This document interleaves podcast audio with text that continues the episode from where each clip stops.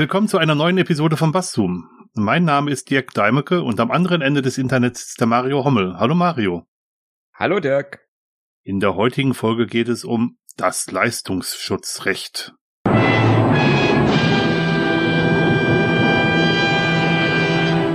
Hm. Magst du die Wikipedia vorlesen? Es gibt ja keine eindeutige Definition dieses Mal. Okay, dann äh, lese ich mal die Wikipedia vor.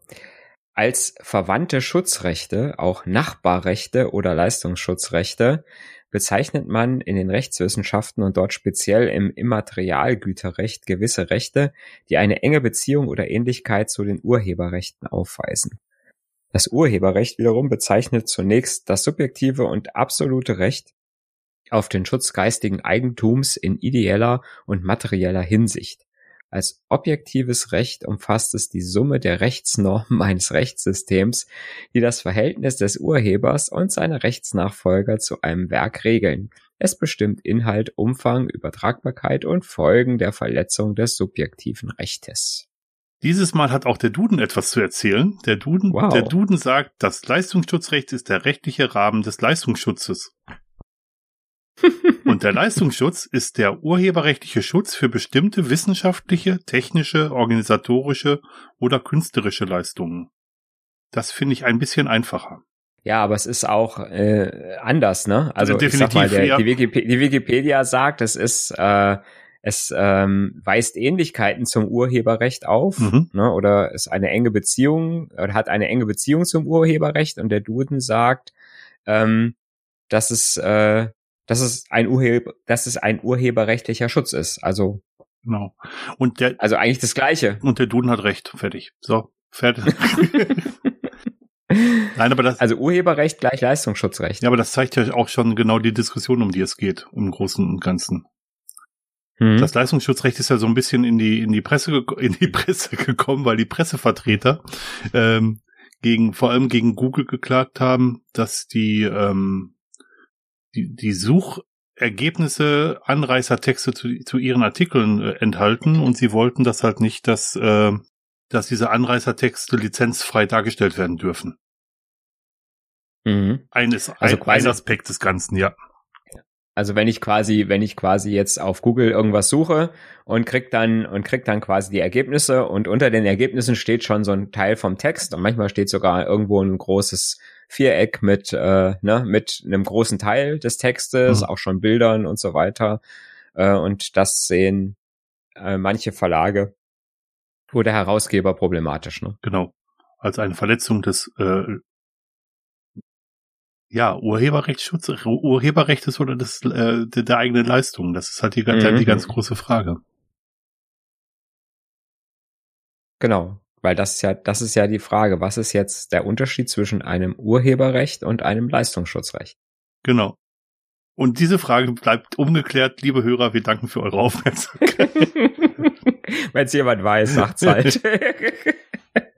Nein, aber es ist ja, es ist ja ganz interessant, dass die, die, die großen Firmen meistens ähm, sich Artikel von anderen einkaufen, beziehungsweise ähm, Künstler vertreten, um in deren Namen die, die, ähm, die, die, die Urheberrechtsschutz, Urheberschutzrechte, boah, was ein schweres Wort, auszuüben. Mhm und bei dem eigentlichen Künstler relativ wenig ankommt. Und das ist, glaube ich, auch eine der Hauptdiskussionen, einer der hauptstrittigen Punkte in dem ganzen äh, Unterfangen, dass nämlich gedacht wird, dass die Leute, die die eigentliche kreative Arbeit geleistet haben, die die, äh, die, die für die Inhalte gesorgt haben, eigentlich gar nicht dadurch geschützt werden. Mhm. Sondern nur die Firmen, die es vermarkten. Kann man vielleicht sagen, dass der Unterschied ist, dass ich beim, dass beim Urheberrecht das Werk geschützt ist. Dass ich sage, ich zum Beispiel, ich habe ein, ich habe ein Buch geschrieben und das Buch äh, ist äh, äh, ist jetzt äh, geschützt. Und bei dem Leistungsschutzrecht geht es darum, dass die Arbeit, die ich da reingesteckt habe, geschützt wird. Schwierig, oder? In jedem Fall, in beiden Fällen ist es ja so, dass nicht der derjenige, der es selber verbrochen hat, also der Urheber, mhm. ähm, für die Rechte einsteht, sondern meistens irgendwelche Mittler. Also ich habe ja auch ein Buch mitgeschrieben und ähm, das, Buch, die Urheberrecht, das Urheberrecht ist bei mir als Autor, aber das Leistungsschutzrecht ist bei der, bei dem Verlag. Weil er die, die, das Buch zusammengefasst hat. Also es sind schon nicht so verwandte Geschichten. Ah, okay, aber das, das bringt uns ja schon, schon noch ein bisschen näher, ne? Mhm. Dass wir gesagt haben, Leistung, Leistungsschutz ist der Verlag, der das Buch rausbringt mhm. und der sagt, ich habe, äh, ne, mhm. in, in, das könnte man ja dann auch so sagen, dass jetzt zum Beispiel bei einem, bei einem Zeitungsverlag äh, ist ja auch eigentlich der Urheber der Journalist, der den Text geschrieben hat. Mhm.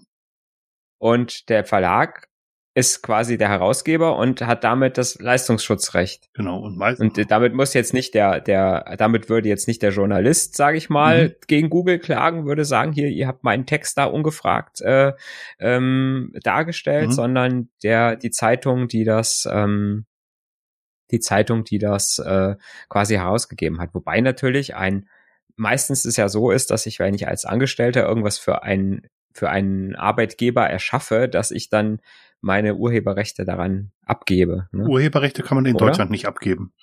Ah, okay. Du bleibst, mhm. du bleibst immer Urheber. Mhm. Aber du, ähm, du gibst das Recht der Vermarktung ab.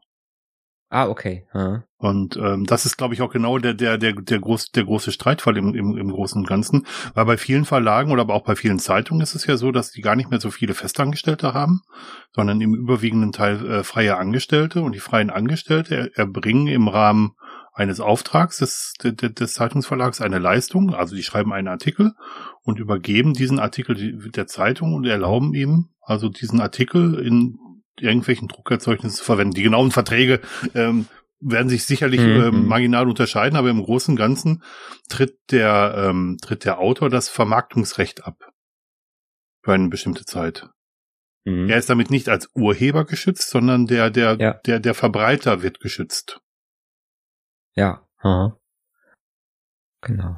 Und im Internet haben wir natürlich eine besondere Situation mhm. in dieser Geschichte, ne, weil ich sag mal, wenn ich jetzt eine gedruckte Zeitung kopieren will, muss ich ja irgendwo hingehen und müsste die äh, müsste die auf den Kopierer legen oder abschreiben und äh, weiter verbreiten. Mhm. Äh, oder wenn ich ein Buch äh, vervielfältigen will, äh, ist es auch schon, sage ich mal, etwas schwieriger bei einem digitalen Datenträger wie einer CD oder einer DVD ist es schon wieder ein bisschen einfacher, mhm. Kopien davon herzustellen und zu verbreiten. Mhm. Ne? Aber ähm, was die Diskussion so anheizt, sind ja tatsächlich diese Geschichten, dass ich sage, der, der Zeitungsverlag veröffentlicht etwas im Internet, mhm. stellt es also öffentlich auf eine Plattform mhm. und ähm, Google macht jetzt eigentlich nichts anderes, als zu sagen, ich, äh, jemand sucht nach danach. Ich finde, der Artikel passt dazu, was der gesucht hat. Mhm. Und damit er nicht, sage ich mal, auf alle Links klicken muss, mache ich ihm noch so einen kleinen Text runter und stelle das ihm schon mal so dar, dass, äh, ähm, dass er das schon mal im Überblick lesen kann. Genau.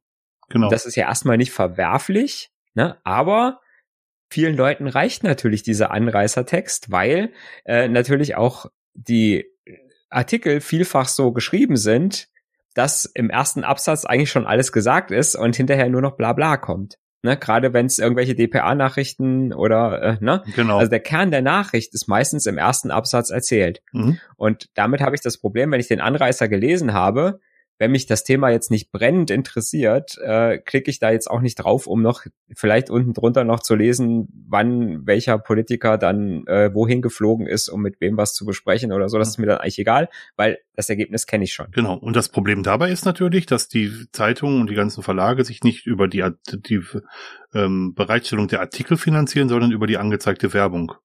Und in mhm. dem Moment, wo man halt auf das Angebot der Zeitung klickt, werden Werb, Werbe, äh, Werbung, wird Werbung ausgespielt und sie werden halt nach, ähm, nach bestimmten Kriterien halt dafür bezahlt, dass diese Werbung ausgespielt wird.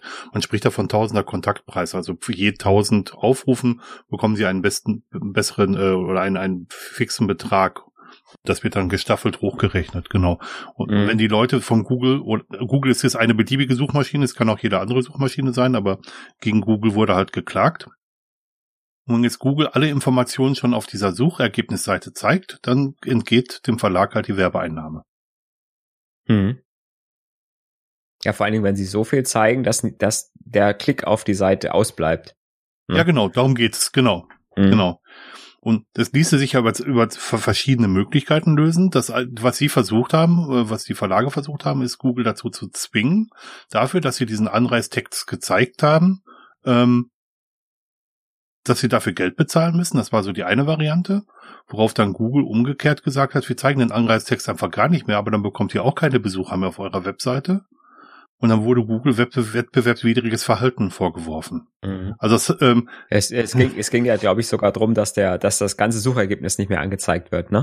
Im Extremfall, eher im Extremfall. Und dagegen, also mhm. das haben sie dann aber auch relativ schnell eingesehen, dass das nicht geht, also nicht in, in der Stellung, die sie haben. Und dann haben sie mhm. gesagt, dann zeigen sie halt diesen Anreistext nicht mehr. Ja.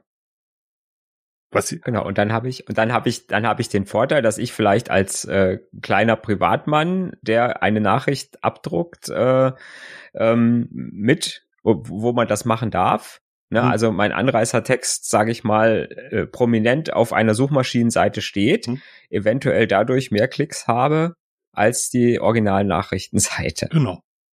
Ne? Ja, weil einfach die Leute, und das, das ist halt das Verhalten der Menschen, mhm. ne, die rufen irgendwas in Google auf und dann werden die ersten drei äh, Ergebnisse werden gescannt mit den Augen, mhm. ne, da wird drüber gelesen. Und äh, wie gesagt, wenn, wenn da unten irgendwo ein Link steht, wo kein Text drunter ist und kein Bildchen, da gucken die Leute schon gar nicht mehr hin. Genau. Ne? Und das Darknet ist die Seite zwei der Google-Suchergebnisse. Genau. Ja. Genau. Aber, aber genau so ist es. Und ähm, was ich an der ganzen Diskussion ganz interessant finde, ist, dass gar nicht versucht wurde, eine andere Lösung zu finden. Man hätte als Verlag ja auch durchaus auf, oder als ähm, Zeitung durchaus auf die Idee kommen können zu sagen, wir geben den Text vor, der von der Suchmaschine angezeigt werden soll. Mhm. Und dadurch könnten wir ja dann auch wieder Leute auf unsere Webseiten locken. Ja. Aber das ist nie zur Diskussion gestanden. Es war immer nur die Diskussion, dass ähm, die Suchmaschinen für die Anzeige dieser Anreißtexte bezahlen sollten. Mhm. Ja, aber das würde ja dann wieder bedeuten, dass ich mich als Verlag anpassen muss an neue neuen Come-Uff, sage ich mal. Ne? halt, ne, ich muss ich muss im Prinzip mein Verhalten, wie ich Texte schreibe, muss ich ändern äh, und wie ich Nachrichten verbreite, muss ich ändern und ich müsste quasi äh, wie die Influencer das machen, halt auch als Nachrichtenportal äh, machen, um die Leute äh, anzulocken. Ja, ich meine, ähm, es gibt so viele Möglichkeiten, diese Informationen unterzubringen in irgendwelchen Meta-Informationen von der Webseite. Das wäre ja gar nicht so sehr das Drama gewesen. Es wäre eine zusätzliche Information gewesen, die vielleicht auch nur durch die Suchmaschine lesbar ist, mhm. weil sie gar nicht auf der Webseite angezeigt wird, ja. sondern im Quelltext versteckt ist, versteckt bitte in Anführungsstrichen. Mhm. Ja.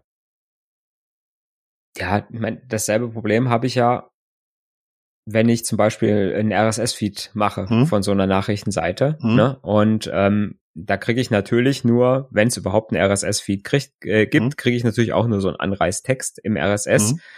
Aber ich sag mal so, ein, ein, ein guter ähm, RSS-Reader, dem kann ich auch sagen, äh, nimm, nimm, nimm mal nicht das Original RSS, sondern nimm diesen Frame hm? von der Seite und dann suche hm. ich mir halt den, den Frame aus, der den Text, den meisten Text enthält und dann kriege ich auch den ganzen Text im RSS angezeigt. Mhm. Ne? Also ich habe im Prinzip, habe ich die, die Frage ist, das, was ich mit den Augen machen kann, nämlich eine öffentliche Seite, die für all, alle, für, für die ganze Welt lesbar im Internet steht, einfach mir diesen Text zu nehmen und ihn mir anders anzuzeigen. Mhm. Und das verhindern zu wollen und zu sagen, das will ich, das will ich nicht mit meiner öffentlich in der ganzen Welt verfügbaren Seite, das zeigt eigentlich ja schon das Paradoxon, finde ich, äh, dass die Leute einfach noch nicht verstanden haben, dass das einfach jetzt was anderes ist als eine gedruckte Zeitung. Mhm. Ne? Und äh, da haben wir, glaube ich, auch schon öfter mal drüber gesprochen, dass, dass, dass halt, wie gesagt, äh, das Zeitalter der, des Totholzes wahrscheinlich vorbei ist und man einfach andere Wege gehen muss, um Erträge zu generieren. Ne? Dieses, ich zeige irgendwas an mit einer Werbung daneben und äh, verdiene das Geld durch die Werbung, ist halt nicht mehr. Ja. Also ich, ich, ich merke, bemerke einen Querbezug zu dem Micropayment, was wir mal gemacht mhm. haben, wo wir ja auch ja. gesagt haben, dass wir nicht verstehen können, dass die Verlage da keine Möglichkeiten finden, äh, Minimalsbeträge von ihren potenziellen Kunden einzuziehen. Das geht ja in die gleiche Richtung. Richtig, genau. Genau. Ja. Ja, und das Ganze treibt jetzt natürlich entsprechende Blüten, dass es äh, Regelungen gibt, wie viel Text, also wie viel Wörter oder wie viel Buchstaben ich von einem äh, äh, ne, von einem einem Werk ab, äh, äh, vorab äh, anzeigen darf und wie viel Kilobyte von einer von einem Foto ich anzeigen darf und wie viel Sekunden eines Videos oder eines eines Audios äh, ich quasi vorab ähm, anzeigen darf, um quasi überhaupt nicht unter das Leistungsschutzrecht zu fallen. Mhm. Ja, das ist so ein bisschen kompliziert, äh, natürlich, weil es Juristen gemacht haben. Ne? Also wenn ich in diesen Grenzen bleibe, dann habe ich überhaupt keine, dann falle ich überhaupt oder dann kann überhaupt niemand mich wegen Leistungsschutzrecht belangen oder überhaupt irgendwo eine, eine Anfrage oder irgendwas äh, anstreben oder irgendwie eine Klage anstreben. Sobald ich mehr anzeige oder mehr, ja, mehr, mehr von dem Bild hochlade oder ein längeres Stück Video mache, ähm, ist es meine Pflicht zu sagen, äh, dass ich äh, auch das Recht dazu habe. Mhm. Ja? Also da muss ich nachweisen, ich habe das Recht dazu, dieses äh, zu machen, oder es ist vielleicht etwas, was nicht genügend Schöpfungshöhe hat, um, äh, ähm, um dem Leistungsschutzrecht zu unterliegen oder solche Dinge. Mhm. Ne? Und ähm, oder es ist Zitatrecht. Ne, mhm. Das kommt ja dann auch noch dazu. Wenn ich etwas zitiere, darf ich durchaus auch mehr zitieren. Ähm, aber das ist halt immer mit rechtlichen Problemen verbunden. Das heißt, ich habe im, im, im Extremfall habe ich irgendeinen Rechtsanwalt am Hals und muss äh, beweisen, dass dass ich es richtig gemacht habe und dass ich nicht gegen das Leistungsrecht verstoßen habe. Und das ist natürlich immer so für Otto Normalbürger ist es äh, ziemlich schwierig. Äh, ist es und ist es eher gefährlich als für so einen großen äh, Giganten wie Google, der äh, eine Horde an, Anwälte hat, die wahrscheinlich äh, jeder einzelne Anwalt mehr verdient als die Rechtsabteilung von so einer kleinen äh, ländlichen äh, Zeitung. ne? Das Zitatrecht ist mir gerade auch durch den Kopf gegangen und ich meine, im Zitatrecht stünde sogar drin, dass man zitieren dürfte äh, innerhalb bestimmter äh, äh, Rahmenbedingungen, wenn man sich redaktionell mit dem Inhalt auseinandersetzt. Also man darf nicht nur Zitate von Webseiten unter unkommentiert untereinander äh, schreiben, sondern man muss sich äh, redaktionell, journalistisch mit den Zitaten auseinandersetzen. Ich glaube, bei, der, ja, bei Musikstücken sind es 30 Sekunden, aber äh, ich bin mir jetzt nicht hundertprozentig sicher, ob das stimmt. Mhm. Ja, das, das weiß ich auch nicht. Ne? Aber Zitate könnten rein, können rein theoretisch fast beliebig lang sein, hm? Wenn wenn der Kontext notwendig ist. Mhm. Ne? Wenn ich also jetzt irgendwas schreibe, um ein oder ich ich äh, ich ähm, schreibe vielleicht eine Kritik zu einem Zeitungsartikel mhm.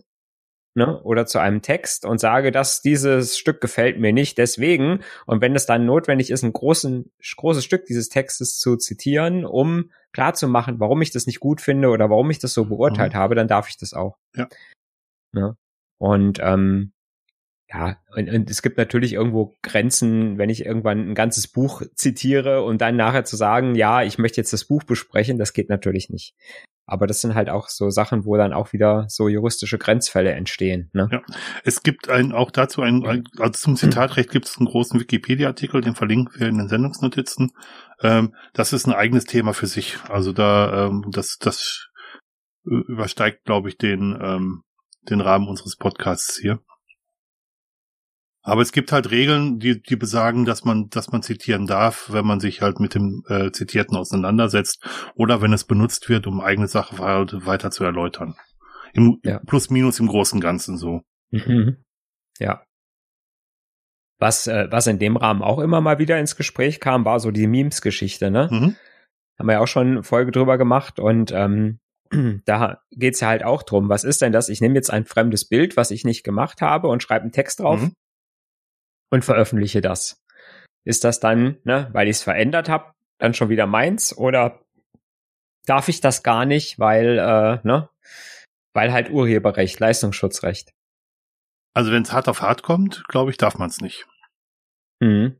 Haben wir ja. Aber da gab's, gab's da nicht auch irgendwie Urteile, dass das äh, dann irgendwie so eine eigene eigene Schöpfung ist oder dass das auch ein Zitat des Zitats ist, oder? Das hat, glaube ich, auch was mit Remix zu tun, kann ich mir gut vorstellen, wenn man Musik in anderen Sachverhalten wieder zusammensetzt. Ich mhm. bin kein Rechtsanwalt, das, das, äh, ja. da, da bin ich, da bin ich komplett überfragt. Mhm. Aber ich weiß, dass das damals schon riesige, ein riesiges Ding ja. war, auch bei den ganzen YouTubern und die dann gesagt, oh, jetzt dürfen wir nicht mehr, ne? Und äh, gerade die machen das ja gerne auch, ne? In, viele YouTuber in ihren Videos Mhm. und äh, schneiden in ihre Videos irgendwelche kleinen Schnipsel rein Mhm. Von anderen äh, oder auch Bilder äh, von anderen rein, ne? Äh, Memes, was auch immer. Und die haben das natürlich dann auch sehr, sehr problematisch gesehen. Ja, also was, was aber auf jeden Fall äh, allen zu eigen ist, ist, dass man, ähm, dass man den Urheber verlinken muss, in jedem Fall. Und das ist bei Memes halt, Mhm. halt nicht der Fall. Deswegen ist es auch so auf der Grenze irgendwo. Das ist auch schwierig. Ja, Ne? Total. äh, ich sag mal, oder wenn ich so ein, so ein Meme aus einem Meme-Generator baue, Mhm. ne, äh, wo, wo ich einfach aus irgendeinem Bild auswählen kann und kann sagen, ich kann hier oben und unten äh, äh, was hinschreiben und dann ist das so. Mhm. Ne? Ja. Oder ich habe hier so ein Meme mit einem Bild aus einem Film. Mhm. Ne? Darf ich das benutzen? Darf ich es nicht benutzen? Zitatrecht, nicht Zitatrecht, Meme, Schöpfungs Mhm. Schöpfungshöhe. Ja. Auch eine Frage, die ich mir natürlich in dem Zusammenhang stelle, ist, wie ist die Schöpfungshöhe höher bei Witzen? Weil viele Witze bedienen sich ja Zitaten, um sie in einen anderen Kontext wiederzugeben. Ja. Schwierig. Ja, eig- eigentlich finde ich, ist, ein Meme ist ja teilweise auch ein Witz. Ja, definitiv, Ja, definitiv. Nur mit einem Bild ja, eigentlich. außer, außer wenn es Rick Astley ist. Ja, genau. Der freut sich bestimmt jedes Mal. Ja, stell dir mal vor, der würde für jede, jede Nennung und jedes Rickrolling würde er irgendwie nur einen Cent bekommen. Der Ja. wäre wahrscheinlich noch viel reicher, als er überhaupt schon ist. Wenn er überhaupt reich ist, das weiß ich gar nicht. Ja, ich auch nicht. ja. Ja, aber wie gesagt, das, das Internet macht es immer schwieriger, überhaupt die Kontrolle äh, Ja. über die, ähm, über solche Sachen halt zu behalten. Wenn es einmal veröffentlicht ist, ist es halt veröffentlicht. Hm. Ne?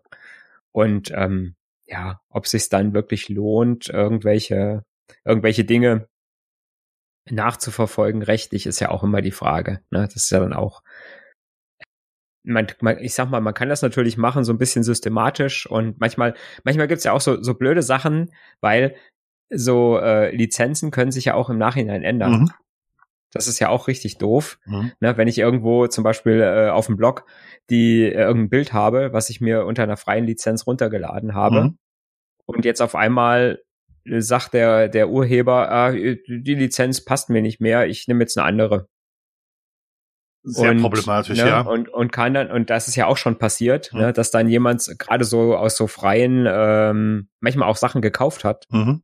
Aus so freien äh, Bilderbibliotheken und dann gesagt hat, so, jetzt habe ich hier 100 Bilder und äh, sag jetzt mal, ich ändere die Lizenz und jetzt suche ich mal nach diesen Bildern, wo die überall, in welchen Blogs die benutzt worden sind. Ne? Gibt ja so, gibt ja so, so, so, so gern genutzte Bilder. Ja. Und ähm, ja, so, und dann verklage ich die. Dann suche ich mir den richtigen Anwalt, ne, der, der sich für nichts zu schade ist und äh, schicke dann die Abmahnschreiben raus. Ja. Ne, so, dann habe ich ein gutes, ein gutes Teil, die sofort bezahlen. Dann habe ich einen Teil wieder, wo ich mich Rechtsstreit machen muss und wo ich vielleicht dann auch gewinne. Und die paar, die dann, ne, da sage ich dann irgendwann, ja, komm, wir einigen uns irgendwie, hm, gib mir einen Huni, Huni und gut. Ja. Und da kann man richtig Geld mitmachen. Ne? Ja, also was, was, ähm, was, was bei der nachträglicher Änderung der Lizenzen halt das Thema ist, dass viele Leute sagen, wenn du etwas benutzt, was im Internet unter einer freien Lizenz verfügbar ist, dann sollte man einen Screenshot des Webbrowsers erstellen und ein Datum dazu schreiben, zu welchem Zeitpunkt man das gemacht hat. Mhm. Ähm, das ist zwar auch nicht beweiskräftig, weil ein Screenshot kann man ja auch im Nachhinein jederzeit verändern, aber dann kann man zumindest sagen, dass man guten Glaubens das damals benutzt hat. Ja. Weil nachträgliche Änderung von Lizenzen ist natürlich immer, ein- immer ein Problem. Ja. Bei Open Source Projekten gibt es das auch, dass äh, Projekte nachträglich lizenziert werden, aber bis zu dem Zeitpunkt, wo die, äh, wo die Neulizenzierung vorgenommen wurde, gilt noch die alte Lizenz und das ist dann so, dass viele ähm, Leute dann den, den alten Quelltext benutzen, um ihre eigene Weiterentwicklung weiter zu, zu treiben. Genau. Ein Fork Genau. wird dann Ich gemacht. wollte das Wort Fork vermeiden. Genau. ja, ja, genau, aber, aber du hast natürlich völlig recht, das ist ein, ein, ein Fork. Ja, wir wollen ja Buzzwords hier Ja, benutzen. genau. In dem Zusammenhang mit Buzzwords muss man natürlich auch sagen, dass die, diese ganze Geschichte, ähm, und da gibt's dann wieder ein, ein, ähm, ein Wort aus dem Internet, den Streisand-Effekt so ein bisschen angekurbelt hat, wo, wo dann nämlich gesagt hat, dass die, die ähm, Verlage das mehr oder weniger unter den Tisch fallen lassen wollten und das eigentlich direkt mit Google alleine austragen wollten. Und das ist so öffentlich geworden und die Verlage haben sich ähm, in einem vermeintlich so schlechten Licht gezeigt, dass im Prinzip das genaue Gegenteil von dem, was sie erreichen wollten, eingetreten ist, nämlich dass die Leute sich die Verlage angeguckt haben und gesagt haben, wir wollen von denen gar nichts mehr sehen. Mhm. Wir wollen auch gar nicht mehr auf deren Webseiten surfen, weil wenn die so mit ihren eigenen Informationen hergehen, es zwingt sie ja keiner, ihre Informationen ins Internet zu stellen, dann müssen wir uns die Seiten auch gar nicht mehr angucken. Ja. Und viele machen das ja auch gar nicht mehr. Mhm. Ne? Viele äh, gucken ja auch gar keine großartigen Nachrichtenseiten mehr an, weil äh, äh die Nachrichten sowieso irgendwo auf irgendwelchen sozialen Netzwerken vorbeikommen. Mhm. Das, kommt ja auch noch dazu, dass viele dann halt auch noch, dass viele Verlage dann das, was sie Google ankreiden, auf ihren eigenen Social Media Accounts ja selber machen. Ja, natürlich. Das heißt, der, der Anreißer, der, bei den sie bei Google äh, im Prinzip bemängeln, der Anreißer erscheint dann bei Twitter, bei Facebook, bei Instagram. Ja, aber sie dürfen das ja. Ja, ist ja ihr eigenes. Ja, ne? genau. Ne? Aber der Klick fehlt ihnen ja auch. Ja. Ne? Aber wie gesagt, es gäbe ja auch andere Möglichkeiten, damit umzugehen. Man könnte ja, also mhm. unsere Blog-Software kann zum Beispiel eine, äh, eine äh, komprimierte Datei erstellen, eine, eine Zeit, äh, Zeitdatei erstellen und die zu den Suchmaschinen hochladen. Das könnten die Verlage natürlich auch tun. Mhm. Und dann würden auch nur die Informationen über sie zu finden, über die Artikel zu finden sein, die sie selber ins Netz stellen. Aber das war, stand nie zur Diskussion. Ja ja, ich sag mal, da hätte man sicherlich, vielleicht gibt's sogar da schon irgendwelche äh, Standards, äh, die man bei Google irgendwie nutzen kann. Es gibt ja es ja zum Beispiel bei Twitter auch, dass ich bestimmte Informationen in den Metadaten meiner Webseite äh, äh, bringen kann, die dann bestimmtes Verhalten meines Tweets äh, auslösen. Zum Beispiel, dass ich ein bestimmtes Bild benutze Natürlich. oder auch einen bestimmten Anreiz, äh, Anreiz, Anreiztext, Anreiztext äh, äh, benutzen will, mhm. der vielleicht so gar nicht im Artikel steht. Ne? Aber also das heißt, derjenige, der auf meine Webseite geht, sieht den gar nicht, diesen Textteil, mhm. sondern es steht nur in den Metadaten der Webseite und genau. das soziale Netzwerk verwendet. Ja. Hätte man auch so machen können. Genau. Aber ich habe auch das Gefühl, das ist das, was du auch gerade gesagt hast, dass es eigentlich nur ein Versuch war, möglichst über, über eine zweite Hintertür noch Geld zu, zu verdienen. Ja. Verlagen geht's nicht gut.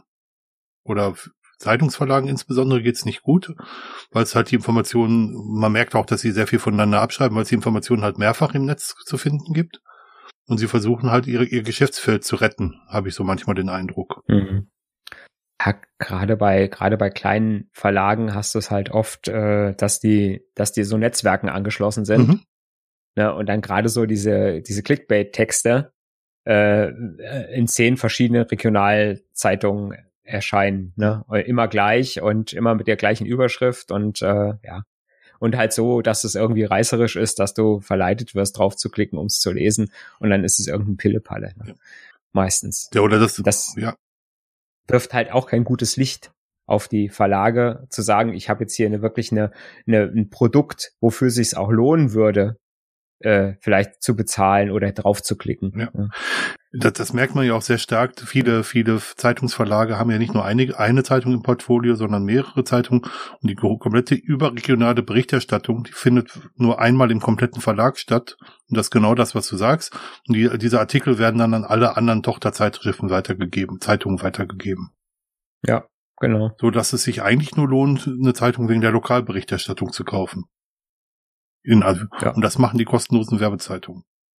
Oder wegen Sport. Oder wegen Sport, ja. Wegen Sportteil. Ne? Ja, ja, das, das ist der einzige Grund, weshalb Leute die Bild-Zeitung wieder in Anführungsstrichen kaufen. Natürlich. Mhm. Ja, ich sag mal hier so, unsere Regionalzeitung hier bei uns, die haben einen Riesensportteil. Also ist fast die Hälfte der Zeitung mhm. ist ein Sportteil. Und äh, ja, mag man oder mag man nicht. Ne? Mhm. Aber es scheint ja ein Verkaufs Verkaufsargument zu sein. Mhm, ja. Warum auch nicht? Ja, und es gibt halt immer noch Leute, die halt wirklich ihre Zeitung auf Papier lesen wollen und die halt kein, entweder kein Internet haben oder halt ihre Zeitung nicht elektronisch lesen wollen oder die Nachrichten äh, nicht irgendwie übers Internet bekommen. Das hast du halt immer noch, sag ich mal, einen kleinen Teil der Bevölkerung. Und ja. Lesen auf pa aber Papier es halt hat auch, ja, lesen auf Papier hat aber auch seine Vorteile. Also auch, mhm. auch mhm. Bücher zu lesen auf Papier hat seine Vorteile. Also jeder so wie er mag, oder? Ja, klar, sicher. Und, und mhm. die Druckkosten sind eigentlich das geringste an den Gesamtkosten einer, mhm. einer, äh, einer Zeitung oder eines Buches. Es ist halt halt so unheimlich viel, auch die, die Ressource äh, Holz, ne, ist halt einfach, wo man einfach überlegen muss, will man das noch?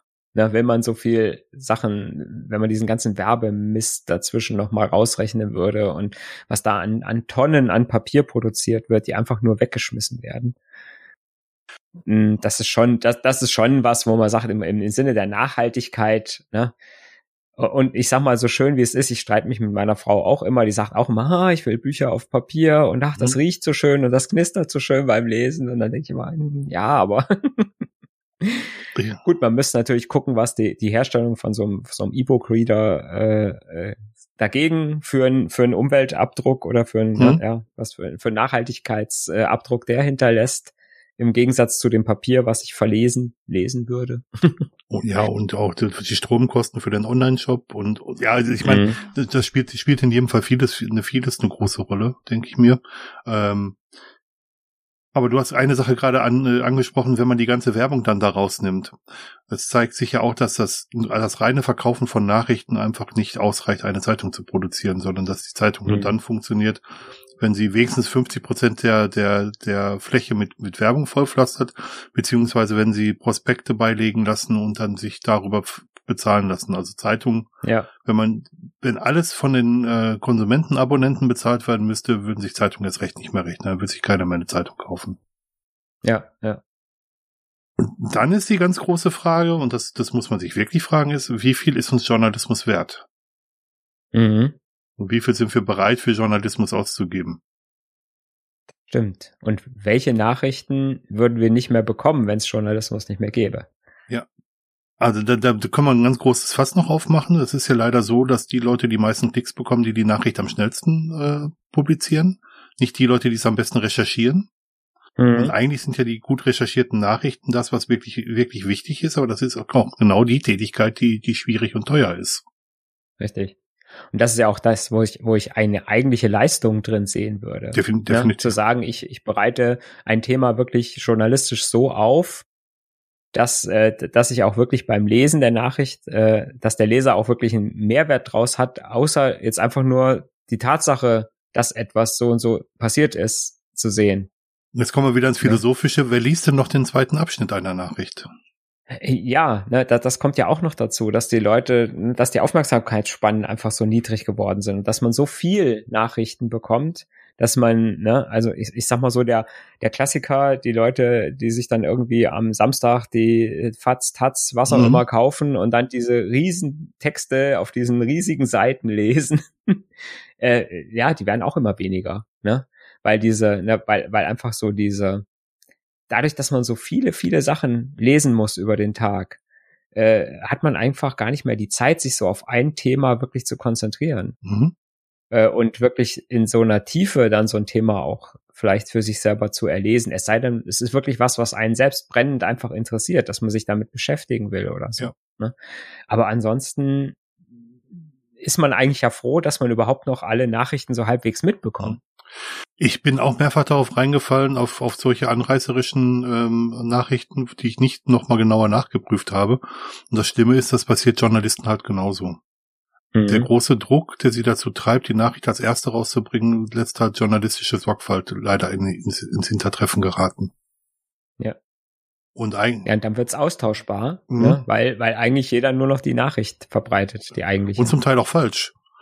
Oder auch da kommen wir genau dazu, was du auch schon gerade gesagt hast, dass die äh, Nachrichten, dass es sehr wenige originäre Nachrichtenquellen gibt und dass viele voneinander in Anführungsstrichen abschreiben, beziehungsweise die, die Nachrichten weiterverkauft werden. Wenn es einen Fehler in einer DPA-Meldung gibt, dann hat diese DPA, diesen DPA-Fehler morgen die Hälfte der, der deutschen Presse. Ja. Der deutschsprachigen glaub, Presse vielleicht sogar. DPA-Meldungen werden doch, glaube ich, gar nicht mehr irgendwie geprüft, gegengeprüft, oder? Müssten aber eigentlich, ja. Oder, ich weiß, oder, also oder man vertraut, bin, man vertraut ja, darauf, dass, mh. dass DPA halt äh, das gegen mehrere Quellen geprüft hat, bevor sie es hinschreiben. Mhm. Aber dann sind sie auch nicht ja. mehr die Ersten. Richtig. also es ist ein Teufelskreis, ne? Das Thema ist ein echter Teufelskreis. Ja, auf jeden Fall. Ja. Ja, und für den, für uns jetzt als Verbraucher, finde ich, muss es gar nicht gut ausgehen. Mhm. Ähm, weil, äh, wie du schon sagst, wenn wirklich irgendwann die Zeitungen ganz verschwinden und die, äh, und keiner mehr Journalisten bezahlen will für die, für die Arbeit, dann, wo kommen dann, wo kommen dann noch Nachrichten her, ne? Und sind die dann, wenn sie irgendwo herkommen, unabhängig mhm. oder äh, sind sie vielleicht dann so, dass ich dann halt sage, okay, der Journalist äh, wird jetzt nicht mehr bezahlt dafür, dass er unparteiisch berichtet, sondern der wird dafür bezahlt, dass er einen bestimmten Bericht veröffentlicht oder dass er eine bestimmte Nachricht äh, in einer bestimmten Weise schreibt, mhm. weil er anders kein Geld mehr verdient. Ne? Ja, also hier in der Schweiz gibt es ein Magazin, das nennt sich Die Republik, was komplett durch ähm, durch Einnahmen von von Spendern finanziert wird, auch mhm. Ein Vorzeige, eine Vorzeigegeschichte. Aber davon gibt es leider zu wenig. Also ich finde es enorm schwierig, wenn Nachrichten nicht mehr geprüft werden und wenn keine, keine Einordnungen mehr vorgenommen werden. Wenn mhm. die komplette ähm, deutsche Nachrichtenlandschaft dazu verkommt, dass im Prinzip nur die ähm, die, die beifallsheischenden Nachrichten gezeigt werden. Also wenn, wenn geguckt wird, dass man möglichst die Leute vom Fernseher fesselt und nicht, dass man ihnen wirklich Informationen gibt. Das fände ich, das fände ich traurig. Das würde mir gar nicht gut gefallen. Mhm. Und wenn ich mir überguck, überlege, was ich dafür tue, dann ist das nicht so besonders viel. Ja, das stimmt, ja.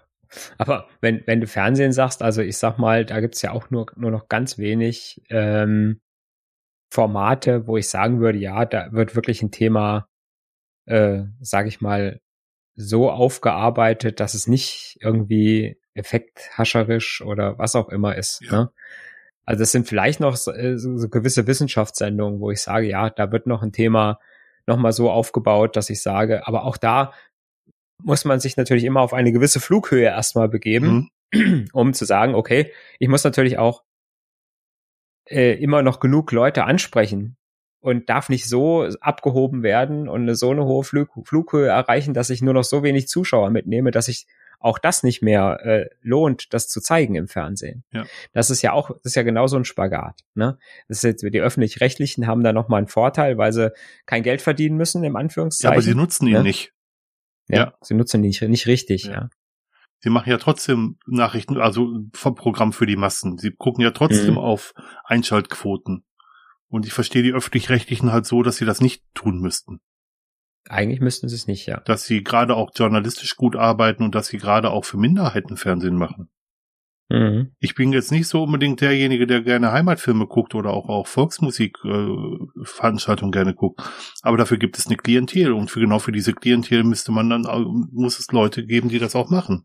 Also nicht nur für die werberelevante Zielgruppe von 14 bis 49, wo wir beide raus sind, mhm. sondern halt auch für die, für die anderen. Ähm, und, aber trotzdem wird bei den öffentlich-rechtlichen für mich viel zu sehr nach Quote geguckt. Müssten sie gar nicht.